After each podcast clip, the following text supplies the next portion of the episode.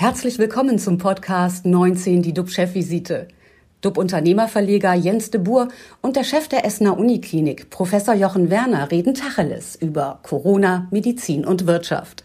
Immer 19 Minuten, immer mit einem Gast. Und unser Talkgast heute, der sich gerade eingeschaltet hat, ist Dr. Helge Lach vom Finanzdienstleister Deutsche Vermögensberatung. Herzlich willkommen, Herr Dr. Lach. Guten Morgen. Corona und persönliche Beratung, wie Vermögensberater umdenken müssen. Dazu gleich mehr. Erstmal zurück zu Jochen. Lieber Jochen, wo stehen denn die RKI-Zahlen und was beschäftigt dich heute außerdem? Ja, die RKI-Zahlen, ähm, da gab es so wieder Übermittlungsprobleme, dieses Mal aus Baden-Württemberg und deswegen gehen die Zahlen so ein bisschen durcheinander.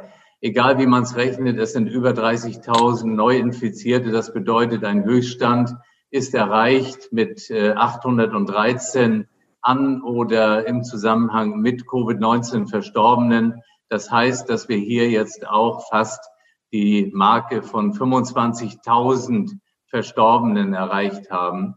Ähm, die Sieben-Tages-Inzidenz, das ist ja auch ein interessanter Wert, auf Deutschland bezogen liegt bei 185, bedeutet, dass wir zu den 50 noch viel äh, zu tun haben, um das zu erreichen.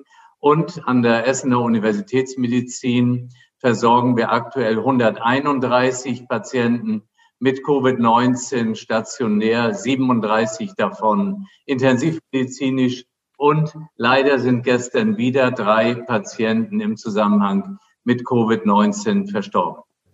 Tja, solche Nachrichten und solche Zahlen machen nachdenklich, aber auch sehr betroffen. Die Berliner Charité hat äh, angekündigt, nur noch Notfallpatienten aufzunehmen. Wie ist es bei euch? Ja, das kann und muss natürlich jede Einrichtung für sich entscheiden. Das ist vollkommen klar. Ich bin sehr froh, dass wir eine zwar reduzierte, aber immer noch relevante Funktionalität für den großen Bereich der anderen Krankheiten vorhalten und damit eben den anderen Patienten helfen können. Und dies trotz einer der höchsten Covid-19-Patientenzahlen in Deutschland. Jeder Tag, den wir das aufrechterhalten können, ist für all die anderen Patienten, die eben nicht an Covid-19 leiden, ein guter Tag. Das Signal der Abmeldung bedeutet natürlich auch für einen Großteil der Patienten mit eben andersartigen Erkrankungen einen letztendlich Vertrauensverlust in das System. Und die mediale Berichterstattung, das liegt mir auch am Herzen, die trägt in diesem hochsensiblen Thema natürlich auch eine wesentliche Mit äh, Mitverantwortung dafür, ähm, dass wir möglichst eben nicht vermitteln sollten, dass irgendwo ein Panikmodus aufkommt, weil einfach Angst kein guter Berater in der Krise ist. Also das heißt, wir sollten aus der einzelnen Meldung jetzt bei der Charité nicht schließen, dass das ganze System schon überlastet ist und ähm, dass da noch sozusagen ah, noch, ich sag mal, Business as usual noch irgendwie möglich ist. Also ich muss keine Panik jetzt in Panik verfallen. Absolut. Das ist eben immer auf eine Stadt bezogen. Es gibt niemals ein Krankenhaus, auch wenn es das größte in Deutschland im Verbund ist. Aber wir in Essen haben ja zum Beispiel mit den anderen Essener Krankenhäusern ein Abkommen, wo die Patienten wie behandelt werden. Und deswegen glaube ich, wir sind immer noch vor der Lage. Mhm. Was beschäftigt dich noch? Ja, dann natürlich gestern die veröffentlichten Empfehlungen der, Ständigen Impfkommission Herr Spahn wird dazu ja heute äh, sein Statement abgeben. Im Wesentlichen sieht es vor mehrere Gruppen, wie wir schon von dem Entwurf wussten. Und ähm, hier besonders ähm, ein Fokus auf die Alten, das kann man dem ganz klar entnehmen. Ähm, und äh, auch auf medizinisches Personal in Covid-Bereichen oder auf äh, medizinisches Personal in sogenannten vulnerablen Bereichen und ähm, für die Pflege und Anderstätige in Alten- und Seniorenheimen. Und was bedeutet das jetzt für euch in der Klinik konkret? Ja, also wenn ich die Zahlen und die Daten, die da gestern vermittelt wurden, richtig ähm, äh, interpretiere, dann kämen bei uns eine ganze Reihe von Mitarbeitenden äh, jetzt zur Impfung, weil wir einfach sehr viele Covid-19-Patienten haben, weil wir das Westdeutsche Tumorzentrum bei uns haben. Das ist ein großer Anteil an sogenannten vulnerablen Patienten mit Risiken, mit gestörtem Immunsystem. Wir haben eine große Transplantationsmedizin. Also auch die kämen alle in Frage. Und deswegen sind wir natürlich dabei, uns sehr genau darauf vorzubereiten. Dann bist du, das höre ich so ein bisschen raus, zufrieden mit der Einteilung? Also ich sage mal, das ist sehr, sehr äh, sensibel, das zu kritisieren, weil da sind so viele Experten zusammengekommen. Ich kann es ja nur aus der Perspektive Krankenhaus beurteilen. Was ich mir vielleicht gewünscht hätte, wäre, dass die Reinigungskräfte in diesen Covid-19-Bereichen ein bisschen weiter nach oben in der Priorisierung gekommen wären und auch die, die die Impfungen eben ausführen, das gilt für die mobilen Impfeinheiten, aber ich denke, die, die das hier vor Ort machen und in den großen Impfzentren, das wäre sicher auch angebracht. Aber wie gesagt, ist super kompliziert. Wie schätzt du denn die Reaktion der Bevölkerung ein? Wie, wie wird, wird das aufgenommen, was jetzt gerade ausgearbeitet wurde? Ja, ich denke, das ist eine gute Frage, Jens. Also meine Standardantwort dazu ist, dass es jetzt, glaube ich, mehr denn je auf die Kommunikation äh, ankommt, denn nicht wenigen wird jetzt klar werden, dass sie vielleicht noch eine ganze Reihe von Monaten warten müssen, bis ihnen eine Impfung überhaupt angeboten wird. Und ich denke hier vor allem an die Diskussion, wo gesagt wurde, sollen wir vielleicht Impfpässe ausstellen, mit denen man dann in die Gastronomie kann oder zu Veranstaltungen, zu Fußballspielen oder eben auch an Bord eines Flugzeugs. Wenn dem so wäre, dann würden wir Leerstand ausrufen für all diese Bereiche, weil nämlich diejenigen, die genau diese Veranstaltungen benutzen wollen, bis die geimpft sind, vergeht noch ganz lange Zeit. Hm. Aber jetzt, jetzt bist du dran nach all den Fragen. Meine Frage ist, bevor wir zu unserem Gast, Dr. Helge Lach, auf den ich mich gleich sehr freue, kommen, äh, meine Frage. Gestern gab es ja ein ganz prominentes Treffen äh, bei BioNTech ähm, was gab es da eigentlich zu feiern? Ja, Kanzlerin Angela Merkel war in Mainz, natürlich nur digital. Sie hat per Videoschalte der Firma BioNTech einen Besuch abgestattet. Das Unternehmen hat den neuen Corona-Impfstoff hergestellt und äh, somit endlich einen Ausweg aus der Pandemie geliefert. Die Kanzlerin, das ist eher, hat sozusagen Reaktionen gezeigt, hat Emotionen gezeigt. Sie war mächtig stolz. Das ist eher ungewöhnlich und äh, dass der Impfstoff made in Germany ist. Und äh, nachdem die Deutschlands Wirtschaft weltweit immer mehr an Ansehen und Renommee verliert, sind das wirklich gute Nachrichten. Die Financial Times, eine der ja, angesehensten und äh, besten Wirtschaftszeitungen weltweit, hat die beiden Gründer des Mainzer Pharmaunternehmens auch noch zu Menschen des Jahres ausgezeichnet. Und äh, ja, BioNTech ist ein Beispiel dafür, was passiert, wenn geniale Forscher mit unternehmerischem Mut auf noch mutigere, mutigere Investoren stoßen. Viele Anleger haben vor Corona einen Riesenbogen um die Biotech-Branche gemacht. Verluste waren lange garantiert. Man sprach davon, was, macht, was kann man mit einem großen Vermögen machen, wenn man in Biotech oder in Biotechnologie geht. Es wird ein kleines. In Mainz hat sich der Mut ausgezahlt. Die junge Firma da muss man sich festhalten, ist aktuell mehr wert als die Deutsche Bank. Und äh, interessant ist die Adresse von BioNTech in Mainz. Die lautet nämlich an der Goldgrube 12. Ähm, ja, wenn es ums Geld geht, da ist auch die Deutsche Vermögensberatung nicht weit weg. Und da sind wir jetzt bei unserem Talkgast Dr. Helge Lach. Er ist Vorstand bei der Deutschen Vermögensberatung und äh, die Gesellschaft berät Menschen beim Aufbau und bei der Absicherung von Vermögen. Und äh, ja, vor Corona sind die Berater zu den Menschen nach Hause gefahren und haben dort gesprochen, haben dort beraten, haben dort äh, Ideen geliefert. Wie geht es denn heute mit dem Kontaktverbot, Herr Dr. Lach?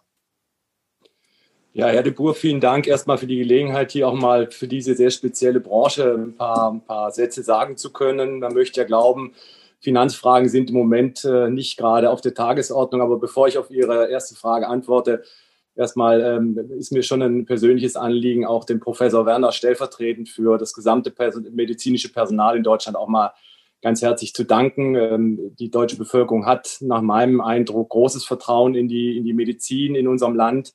Aber so langsam wird, glaube ich, auch jedem, auch dem Letzten bewusst, ähm, was da in den Krankenhäusern geleistet wird, äh, wie anspruchsvoll das ist, wie sehr wir doch äh, an, an die Grenzen unserer Leistungsfähigkeit auch in diesem Bereich kommen. Also insoweit ein ganz, ganz herzliches Dankeschön an Sie, Professor Werner. Ähm, es ist großartig, was da geleistet wird. Und wie gesagt, äh, das Vertrauen ist groß, aber jeder merkt, so langsam geht es wirklich um die Wurst. Insoweit, glaube ich, können wir uns alle gegenseitig nur die Daumen drücken.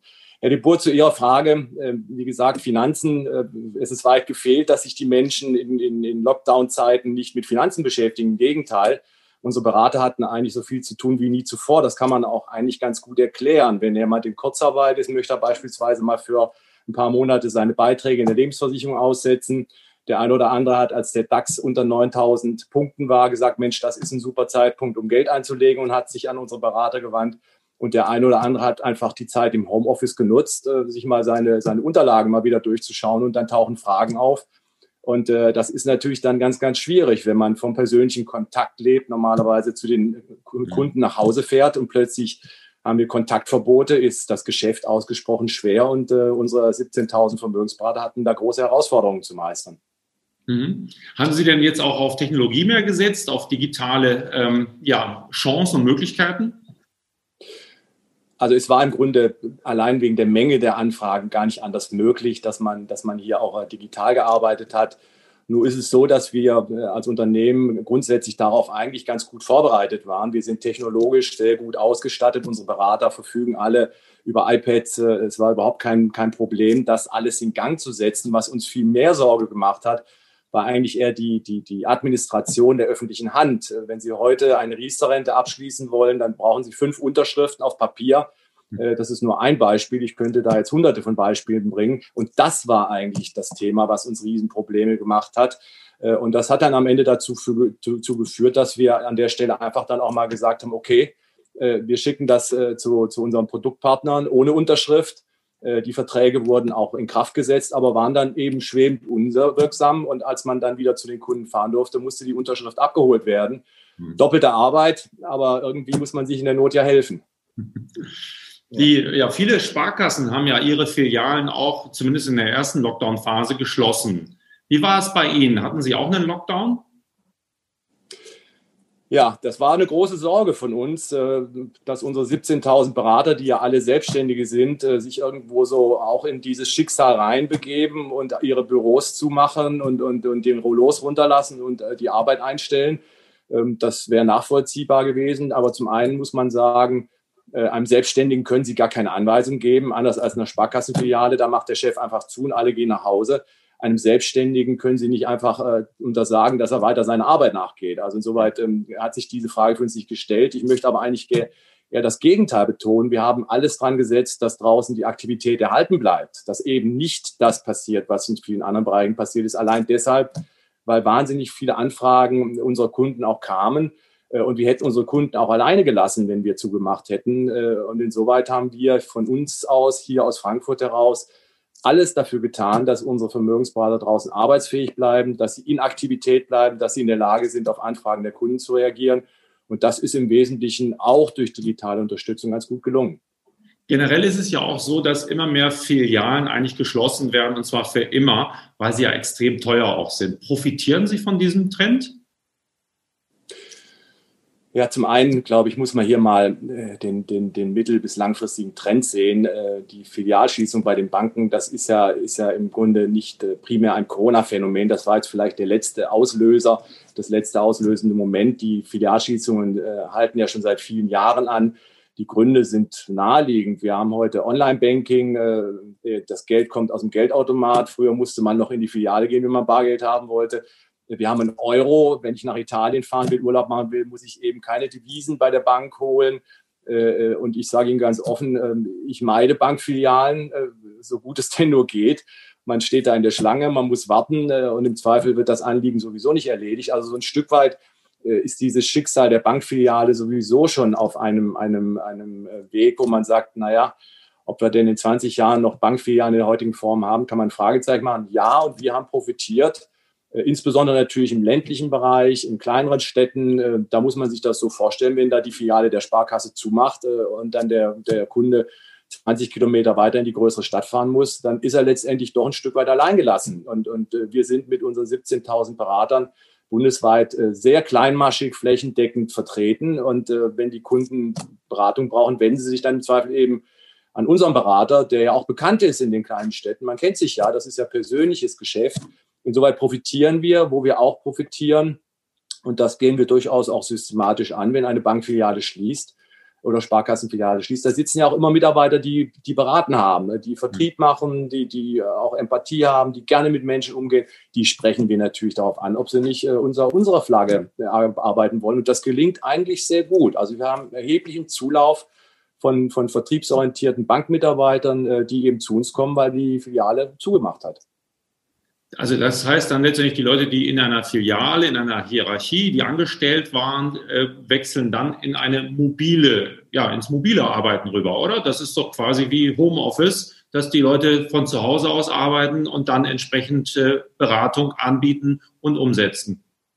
Naja, der entscheidende Unterschied ist ein ganz anderer. Äh, die, die Bankmitarbeiter wechseln natürlich von einem Angestelltenverhältnis in die Selbstständigkeit. Und das ist eigentlich der entscheidende Punkt. Äh, aber das gelingt in der Regel gerade den Mitarbeitern aus Banken und Sparkassen eigentlich besonders gut. Das ist auch äh, naheliegend. Die haben alle eine gute Ausbildung. Die haben auch in der Regel ihren Kundenstamm, den sie in der Filiale betreut haben. Äh, auch die sind in den kleinen Städten im sozialen Netzwerk gut verdrahtet. Und, und deshalb fällt das eigentlich solchen Mitarbeitern im Zweifel viel, viel leichter als einem, einem Menschen, den sie aus einem ganz anderen Beruf äh, holen, den sie komplett ausbilden müssen fachlich also ich denke, das sind eigentlich ganz gute Voraussetzungen. Die Erfahrung zeigt, dass es wirklich prima funktioniert. Der Banker, der zu uns kommt, muss natürlich schon nach relativ kurzer Zeit auch äh, in der Lage sein, durch Vertrieb, durch Beratung, durch Kundenbetreuung auch äh, über Provision sein Geld zu verdienen. Aber wie gesagt, wir machen da sehr, sehr gute Erfahrungen. Herr Dr. Lach, Sie, Sie haben ja auch eine große Innendienstmannschaft in Frankfurt. Und ähm, davon sind vielleicht jetzt auch welche ins Homeoffice gegangen. Wie denken Sie, wird sich das weiterentwickeln? Ähm, wird es äh, noch beibleiben eine ganze Zeit? Wie schnell wollen Sie die Menschen wieder zurückholen? Wie ist da Ihre Planung? Herr Professor Werner, vielleicht äh, zwei Spiegelstriche. Einmal der Blick in unser Unternehmen und dann aber vielleicht auch ein genereller Blick auf, auf das, was Sie hier ansprechen. Wir im Unternehmen ähm, haben es so gemacht, dass wir gesagt haben, naja, wir haben hier ein paar so betriebsnotwendige Abteilungen und da müssen die Mitarbeiter auch kommen.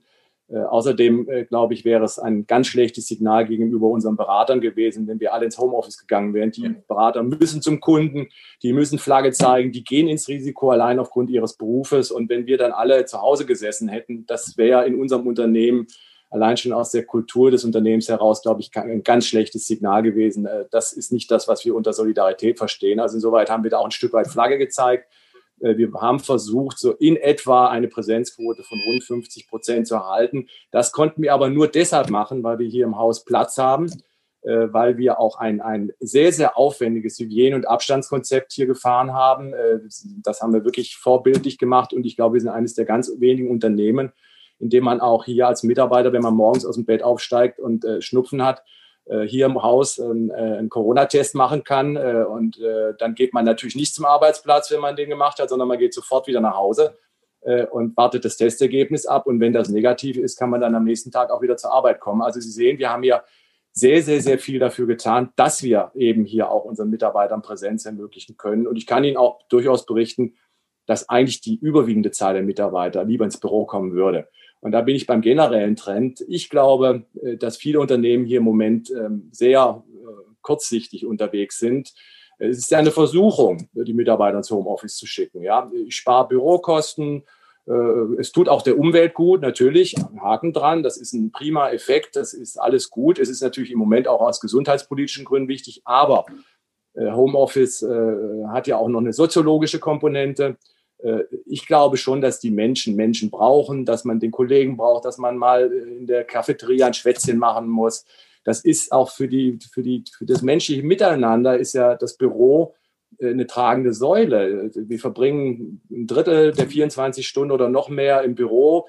Das trägt uns ja auch als Menschen. Also diese soziologische Komponente ist wichtig. Äh, ich sehe aber auch im Bereich des Zusammenarbeitens ähm, Schwierigkeiten. Äh, man kann den Kollegen nicht mal schnell fragen, wenn man, wie machst du das, wie siehst du das? Oder man kann nicht mal schnell zum Vorgesetzten reinlaufen und sagen, Mensch, ich brauche mal eine schnelle Entscheidung. Das ist alles mühsam.